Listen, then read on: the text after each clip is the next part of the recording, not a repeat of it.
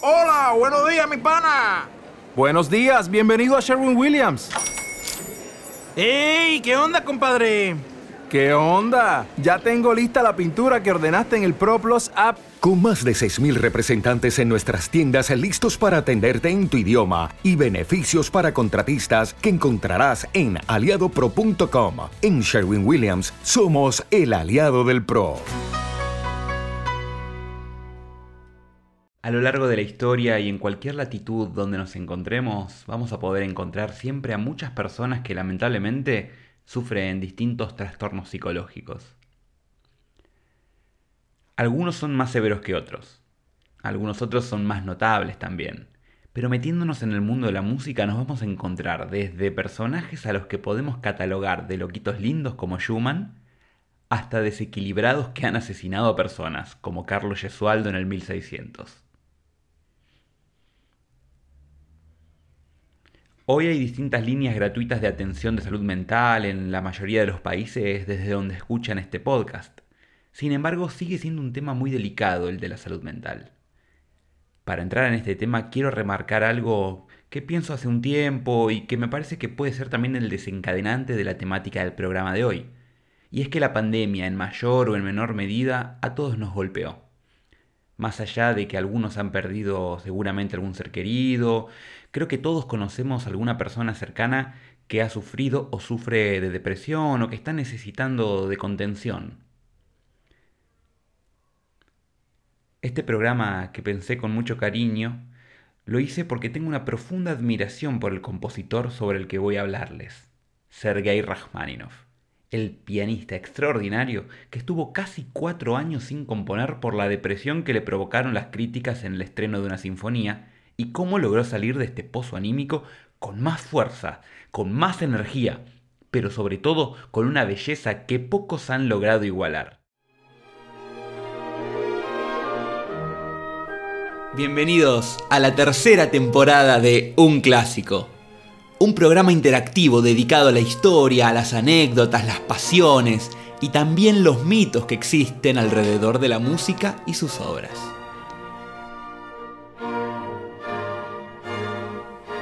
Vamos a transitar juntos desde las curiosidades biográficas hasta las tramas secretas de las más grandes genialidades musicales para disfrutarlas a pleno.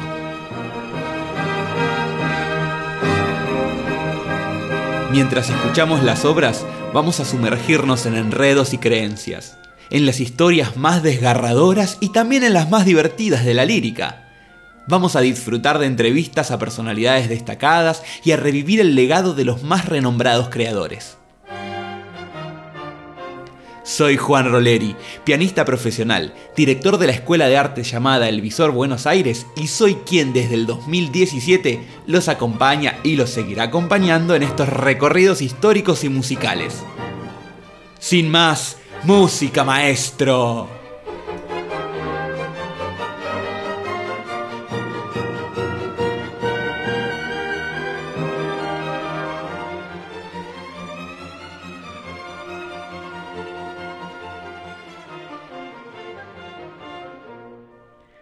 ¿Cómo están amigos y amigas queridas de Un Clásico? Soy Juan Roleri, les agradezco un montón que estén escuchándome en esta nueva entrega del podcast. Hoy, como habrán visto, vamos a hablar de algo particularmente difícil de tratar, ya que la depresión y los lugares oscuros de la mente suelen ser temas muy delicados. Pero aún así voy a intentar hacer esto de la manera más cuidadosa porque no soy profesional de la salud. Habiendo hecho esta introducción, ya podemos meternos en esta apasionante historia que les traigo hoy. Nos vamos a meter en la vida y en la música del genio ruso Sergei Rachmaninoff, un compositor extraordinario y súper vigoroso, apasionado, un compositor plagado también de haters, de persona que lo odia, de prejuicios y también de amantes de su música. ¿Y saben por qué les cuento esto? Porque Rachmaninoff, tal vez por la dulzura de sus melodías, por lo tardío de su romanticismo o por la utilización que se hizo de su música, no fue considerado el genio que realmente es, sino hasta finales del siglo XX. Personalmente creo que una de las cosas que le jugó en contra es que en las películas de los 50, las películas sonoras de Hollywood, se utilizó su música para plasmar los momentos más apasionados Les voy a dar un ejemplo y para eso voy a recurrir a una película del año 1955 llamada La comezón del séptimo año, o si me escuchan en España, La tentación vive arriba, una de las películas más famosas de la hermosísima Marilyn Monroe.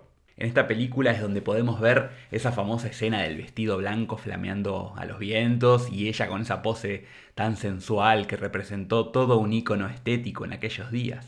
Como les decía, en una escena el hombre guapo con bata de terciopelo bordó enciende la radio y suena la pieza de la que vamos a hablar hoy, el segundo concierto para piano y orquesta de Rachmaninoff.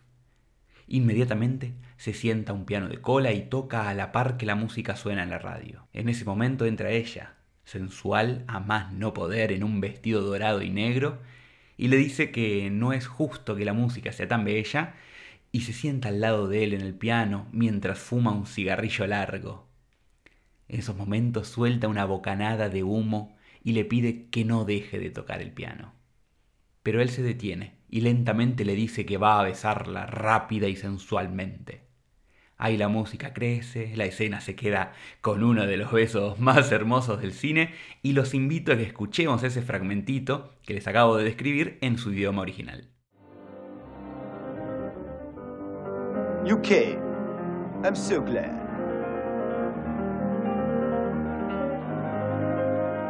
Rachmaninoff. The second piano concerto. It isn't fair. Not fair. Why? Every time I hear it, I go to pieces. Oh? May I sit next to you? Please do.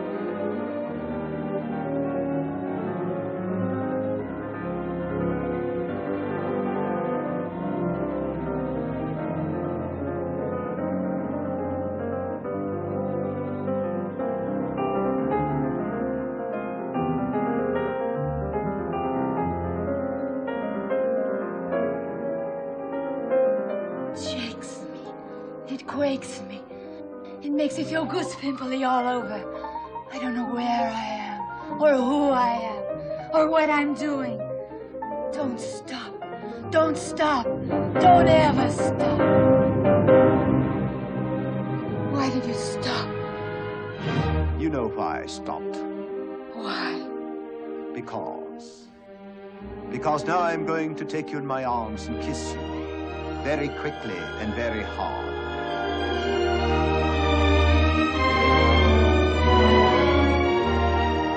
Bueno, esta música, que era simple de escuchar, pero créanme que no es nada fácil de interpretar, se ve que causó que más de un músico renegase del talento de Rachmaninoff.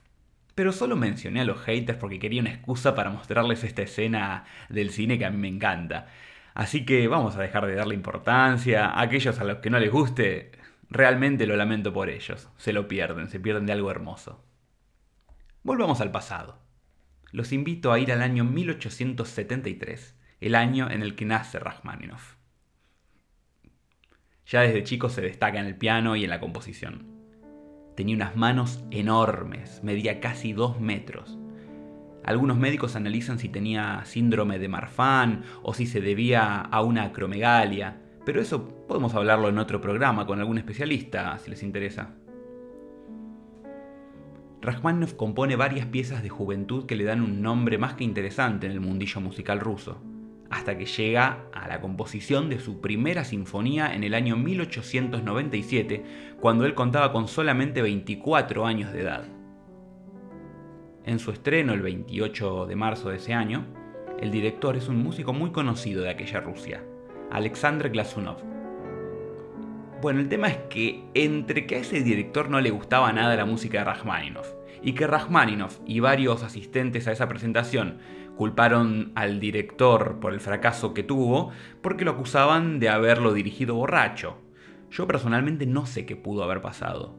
Sin embargo, lo que sí puedo contarles es que esa música de Rachmaninoff de esa primera sinfonía estaba compuesta en un estilo bastante moderno para la época y que no fue del gusto de los asistentes. Este jovencísimo Rachmaninoff, que tenía 24 años cuando escribió esta, esta pieza, se lo recuerdo, escribía esta música que estaba bastante por afuera del estilo académico del Círculo de San Petersburgo, que era liderado por un talentosísimo compositor como lo fue Rimsky-Korsakov. Pero además de eso, tenía un uso demasiado disruptivo de la forma sinfónica. Todas estas cositas, sumándose al problema con el alcohol del director, se fueron sumando para que este estreno de la primera sinfonía de Rachmaninoff sea un estrepitoso fracaso que lo sumió en un fuerte estado depresivo. A sus 24 años, Rachmaninoff estaba decidido a no volver a componer, y realmente dejó de hacerlo. En los años 1898 y 1899 no compuso ni una sola hoja de música. Todo esto resultó una alerta muy grande para el círculo cercano de este músico, porque se había recibido con todos los honores, puro 10, el mundo musical hablaba de él a su alrededor, pero estaba deprimido y dejó de componer. Y esta nube depresiva en la que se encontraba fue todavía más fuerte porque empieza a escasear el dinero en la casa del músico. Y como si fuese poco, un día Rachmaninoff recibe una invitación a la casa del extraordinario escritor León Tolstoy, la invitación era para él como pianista y junto a un cantante amigo llamado Feodor Chaliaplin. Esto estamos hablando en enero del año 1900, recién comenzado el siglo XX. En esta época, Tolstoy, que siempre fue un gran melómano, estaba reformulando algunos de sus pensamientos. A pesar de ser un escritor y un extraordinario pensador, tenía unos conceptos muy difíciles de comprender, al menos para mí, ¿eh? en los cuales, escuchen, afirmaba que la música académica o la música clásica, como quieran llamarla, era innecesaria.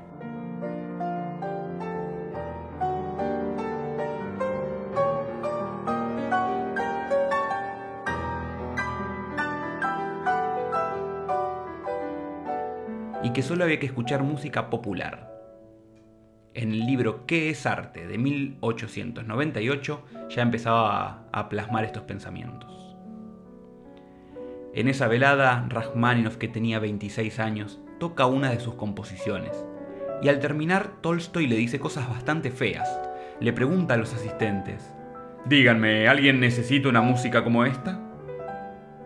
Entonces Rachmaninoff se pone a acompañar al cantante amigo en una canción llamada Destino, una canción que compuso inmediatamente después de la sinfonía antes de entrar en el pozo depresivo.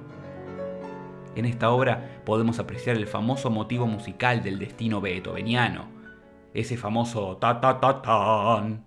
Bueno, ese fragmento musical es la inspiración sobre el cual Rachmaninoff compone esta canción.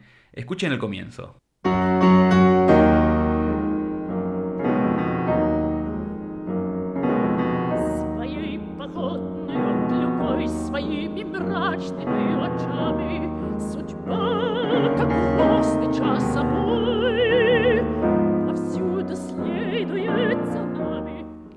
¿Quién hubiese dicho que justamente era el destino el que tocaba la puerta de este genio deprimido? Bueno, Rachmaninoff y Chaliapin tocan esta canción, cantan esta canción en la casa de Tolstoy, y cuando terminan, Tolstoy le vuelve a preguntar a Rachmaninoff si realmente se necesitaba esa música. Más tarde, esa misma noche, Tolstoy empieza a vociferar cosas muy difíciles de, de digerir. Prepárense, amigos y amigas melómanos, ¿eh? Decía, Beethoven era un sinsentido. Pushkin también. Tantos genios del arte no tenían sentido de ser. Y cuando vio que las caras en su casa de gente que había ido a pasar una bella velada eran más que tristes, se disculpa en caso de haberlos ofendido. Típica actitud violenta, eso me molesta muchísimo, se los admito. Eso, viste, de voy a lastimarte, no acepto mi error y perdón si te llegué a lastimar, casi que le tira la culpa a los demás. Pero bueno, Rachmaninoff esa noche se despide de Tolstoy y jamás vuelve a pisar su casa. Y eso que Tolstoy lo invitó todos los años. El pianista Golden Weiser, que era un amigo y un asiduo visitante de Tolstoy, afirmaba que aunque el escritor había publicado estos pensamientos demoledores y anti-música clásica, en realidad seguía conmoviéndose con la música y que no podía sacar de su cuerpo lo que ella le causaba le daba vergüenza deleitarse con la música a la que él mismo catalogaba como impura. Todas estas anécdotas coinciden con las que cuenta Troyat en la biografía de Tolstoy y que menciona que incluso amaba a Beethoven y amaba su música a pesar de todo lo que decía en público. Volvamos a Rachmaninoff. Después de esta velada y de casi tres años de no componer, la familia está sumamente preocupada y le aconsejan que vaya a ver a un doctor. Pero no a cualquier doctor. Le aconsejan que vaya a ver a Nicolas Dahl. Y acá empieza lo más curioso de toda esta historia. Nicolas Dahl era un neurólogo que era un referente en la terapia de hipnosis. Sí, sí, hipnosis, escucharon bien.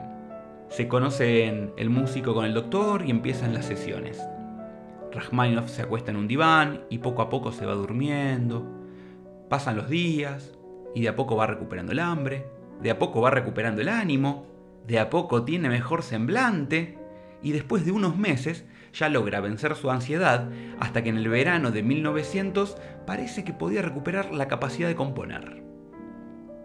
Hay algunos que dicen que no solamente se trató de la terapia de hipnosis, sino que también la presencia de la bella hija del Dr. Dahl ayudó un poquito al músico a levantar el ánimo. En fin, entre la terapia y la presencia de esta bella mujer, vamos a poner los dos hechos, se levanta el ánimo de Rachmaninoff y también puede haber contribuido a que Dahl, el doctor, era un muy digno chelista y violista. Así que se pone a componer y en el año 1900 termina una obra que se estrena en 1901 con él mismo al piano y es el segundo concierto para piano y orquesta opus 18.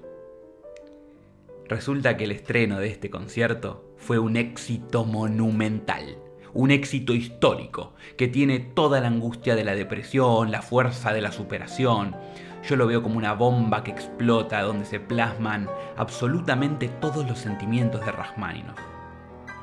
Este famosísimo segundo concierto para piano y orquesta terminó siendo una de las obras más escuchadas de la historia de la música y la que muchísimos pianistas soñamos con interpretar cuando, cuando comenzamos nuestra formación. La música es hermosa y despierta suspiros, y que no por bella deja de ser de una complejidad técnica apabullante de ratos. Ya metiéndonos en la música, les cuento que el concierto comienza con unas campanas lúgubres, campanas desde el piano, por supuesto. Los rusos solían utilizar este recurso de emular sonoridades de campanas. Lo utilizó Borodin, lo utilizó Mussorgsky en esos cantos ortodoxos rusos y tantos otros músicos utilizan esto como una evocación religiosa, pero también como una especie de, de latir de un espíritu presente. Escuchen ese comienzo de esas campanadas pianísticas.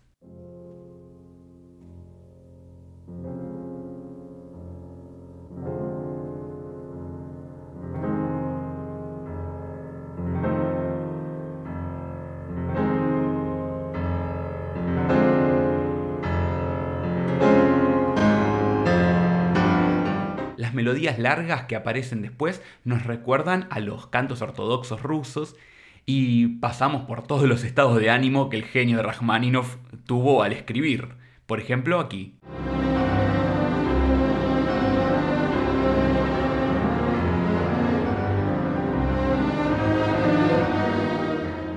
Ya más adelante nos vamos a encontrar con distintos momentos. Algunos son de un romanticismo extremo y de un apasionamiento musical inigualable, como en este fragmento.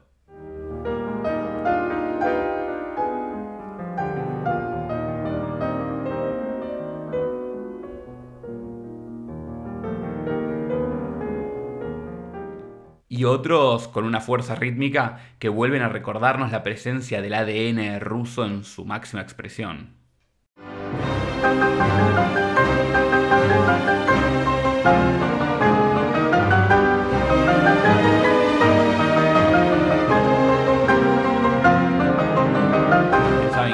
Vamos a escuchar el primer movimiento completo en manos del extraordinario Vladimir Ashkenazi al piano junto a la Orquesta Filarmónica de Moscú dirigida por Kirill Kondrashin.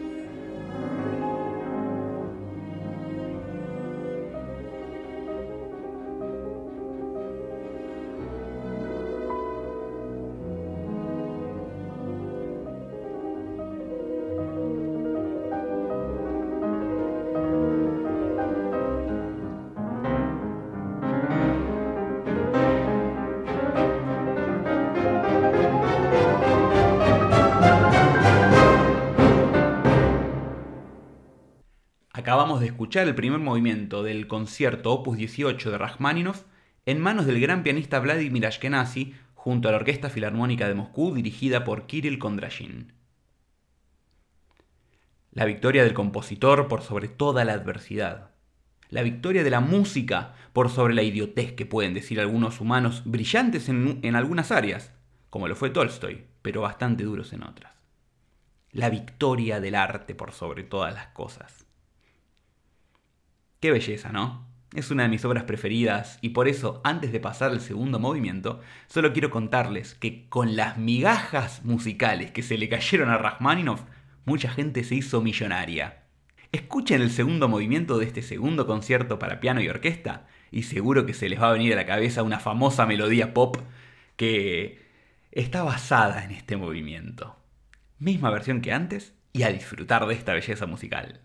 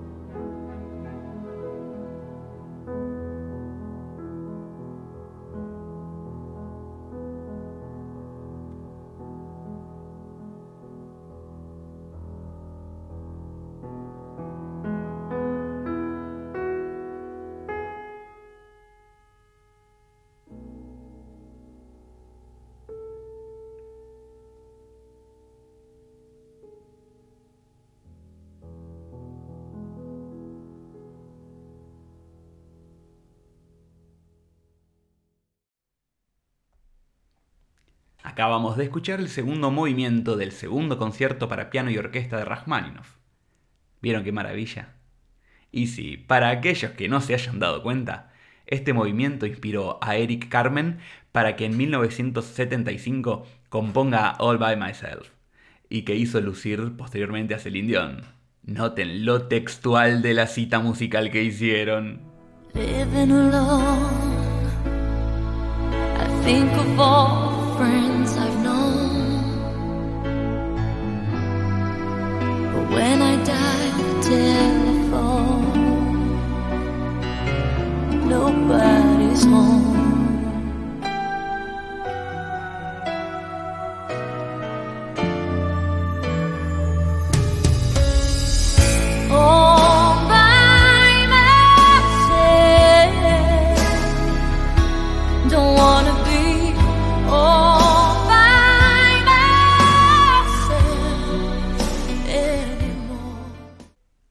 Comparemos ahora con Rachmaninoff.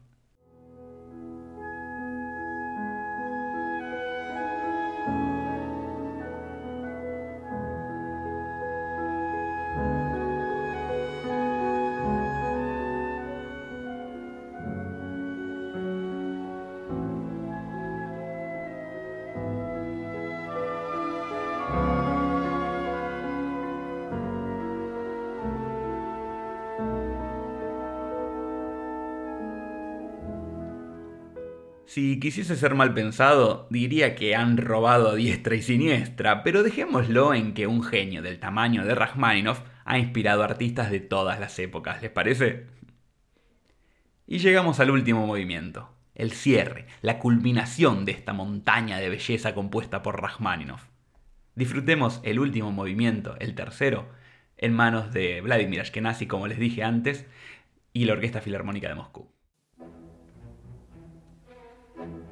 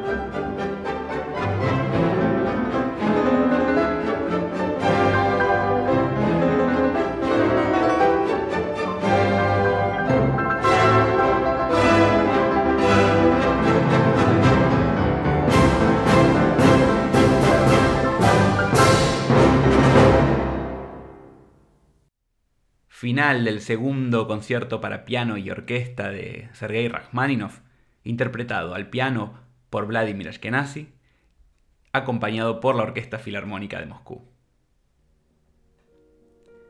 Como verán, es una maravilla lo que hizo Rachmaninoff con esta música.